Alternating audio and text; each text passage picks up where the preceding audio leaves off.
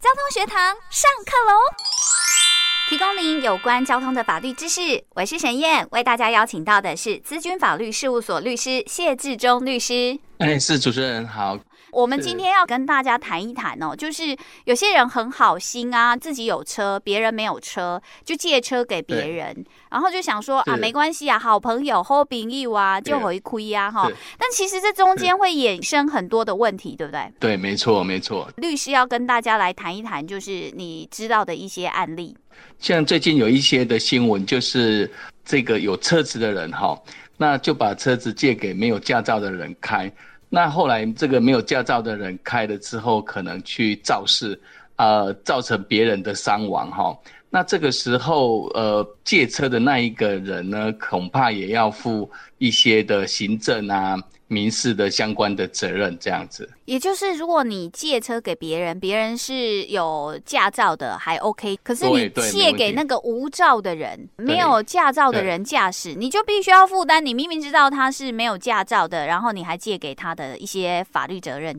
可是有时候说真的，如果年纪小的还可以知道他没有驾照啊，如果是一般他也没有说明，然后你就借他了，这样怎么办啊？这个，所以在那个我们的道路交通管理处罚条例哈，它有规定，就是说你要把车子借给别人的时候哈，你一定要问他有没有驾照，那最好是请他要出示驾照给你看，哦、对，这样子，如果日后他开你的车出去了，他肇事了，你这样子才能够免责。如果你没有确认对方是不是有驾照，你就是要必须担负你车子借给无照驾驶人的法律责任。对，是的，是的，没错。嗯、对，那在实物上面，这个会罚很重吗？对方啊，哈，造成人家很严重的死伤事故啊，借车子给那个无照驾驶的人，大概他要担负的比例呢？哦，是这个，您借车给无照的人的话，哈、嗯，借车的人，我们来看他的行政责任啊。那行政责任的部分，就是看《道路交通管理处罚条例》哈。嗯，《道路交通管理处罚条例》呢，这边有规定，就是说，如果你借车的人，哈。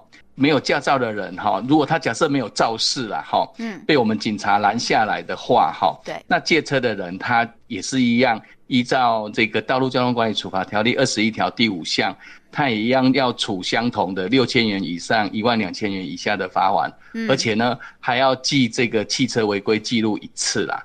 这个第二十三条也有规定啦，哈，你如果是允许没有驾照的人来开你的车哈，那你的本身的。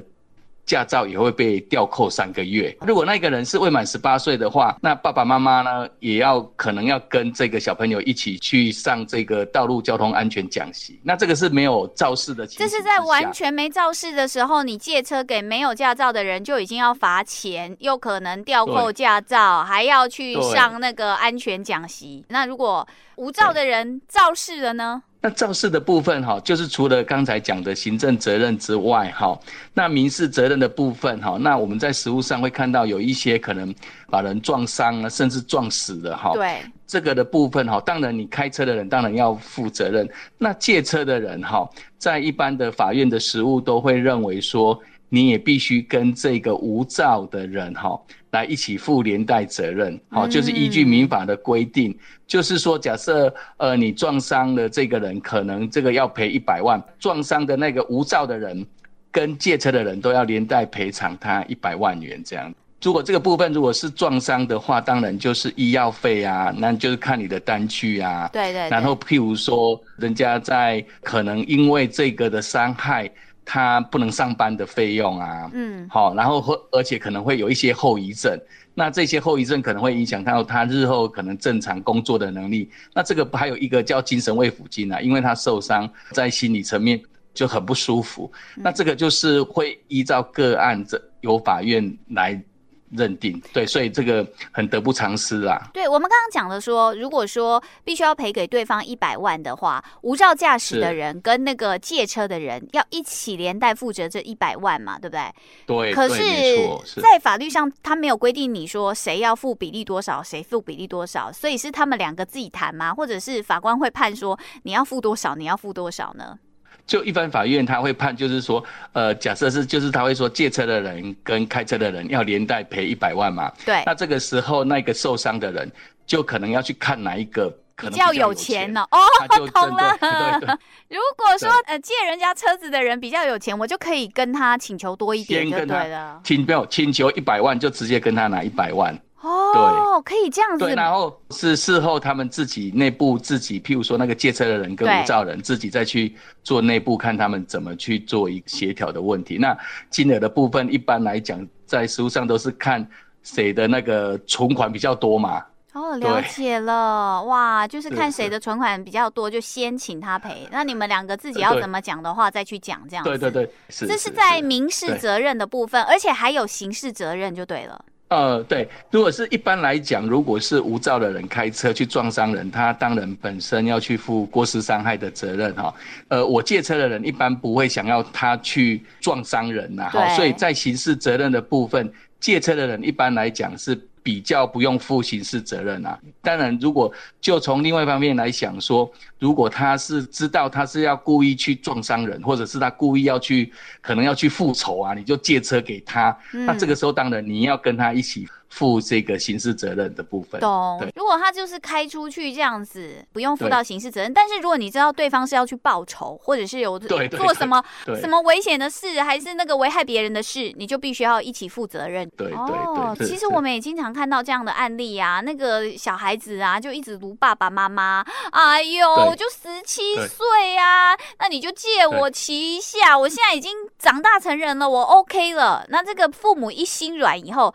那这个父母是不是也要连带负责任？没有错，对，就是父母刚才讲的，因为你也是算是借车给无照的人，那就是我们刚才讲的，你也是要记这个违规记录啊，然后要跟他一起去上道路安全讲习啊，而且爸爸妈妈的驾照也会被吊扣三个月啊，而且如果小朋友去撞伤人的话，那民事责任也是要连带赔偿的。对啊，也是都是爸爸妈妈陪啊，因为可能小孩子还在念书之类的啊，他也没有那个经济能力。可是因为是爸爸妈妈借给小孩的，爸爸妈妈要负道路交通管理处罚条例的责任，还要负民事，但是刑事部分爸爸妈妈就不需要负了吧？对，就不用负。对对，没错。这个律师还有找一些案例也要跟大家分享。最近大概前几天的一个新闻，就是有一个这个黄姓的男子，这个将车借给没有驾照的朋友来开嘛。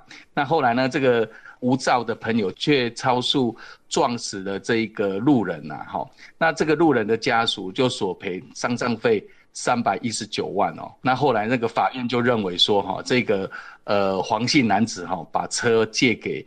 没有驾照的这个男子开哈，所以他要跟这个没有驾照的这个一起来赔人家赔三百一十九万，这个是最近的新闻。那还有呢，第二个部分的新闻也是最近的，就是有一个在台北市，就是像刚才在主持人有谈到的一个十七岁的少年，他无照驾驶父亲的重机嘛，那结果后来开车出去之后就撞死了一个行人，这个父亲也要连带赔偿，也好几百万元。所以这个部分都要特别特别的小心。你借车给无照的人的时候，这个时候的行政责任啊、民事责任都必须要负责的。所以，如果你要免责的话，哈，就是《道路交通管理处罚条例》也有规定，你一定要去查证他到底有没有驾照。你尽了这个查证的义务之后，你。你才有办法去免责，这样子。也就是说，如果我已经问他，打个比方哈，我问他说你有没有驾照，他跟我讲有，只要他讲有的话，我是不是就没有责任？法条是规定说你要善尽，嗯，善尽查证，对，善尽查证的义务，所以可能是说最好还是请他拿驾照来给你看，这样子会可能会更保险。哦，不能说对方说有就就完全免责就对了。对，因为他会觉得说你没有善尽你的责任嘛。那善尽的意思，一般来讲，我们都会说，那你要拿这个驾照来给我看，最好是请他要出示驾照啦。这样子才能够证明你已经善尽查证的义务，这样子，嗯，这样才可以所谓的免责。不然如果说只是他口头上说有我有驾照，对，但实际上因为他要骗你嘛，你才会借他车嘛，对不对？对，所以他骗了你以后，可是他却肇事了，但呢，有可能你就要负一些法律责任了，像是呃民事责任，这个可能就要连带赔偿。哇，这个真的要请大家特别小心。说真的啊，爸爸妈妈对于小朋友有没有驾照这件事情，你自己清楚。那如果亲戚朋友或者是一般的朋友，你可能就不知道他真的到底有没有驾照，然后他又紧急需要用车，他可能来帮你借汽车，也可能跟你借机车之类的。这个时候就要小心。律师提醒大家，你要善尽这两个字很重要，你要善尽责任，就是看看他到底有没有驾照这样子。对，是是是的，是的，是的。只要对方有驾照，如果他去肇事或者是什么状况，就跟我没有责任就对了。对，基本上就跟我们没有责任。像我们之前，呃，有去宣导嘛，那这个我们就跟那些阿尚去宣导。那阿尚也很可爱，就是我在担任警察工作的时候，那阿尚就说：“那没有啊，那晚上我的孙子都会偷拿我的钥匙出去。”对，那怎么办呢、啊？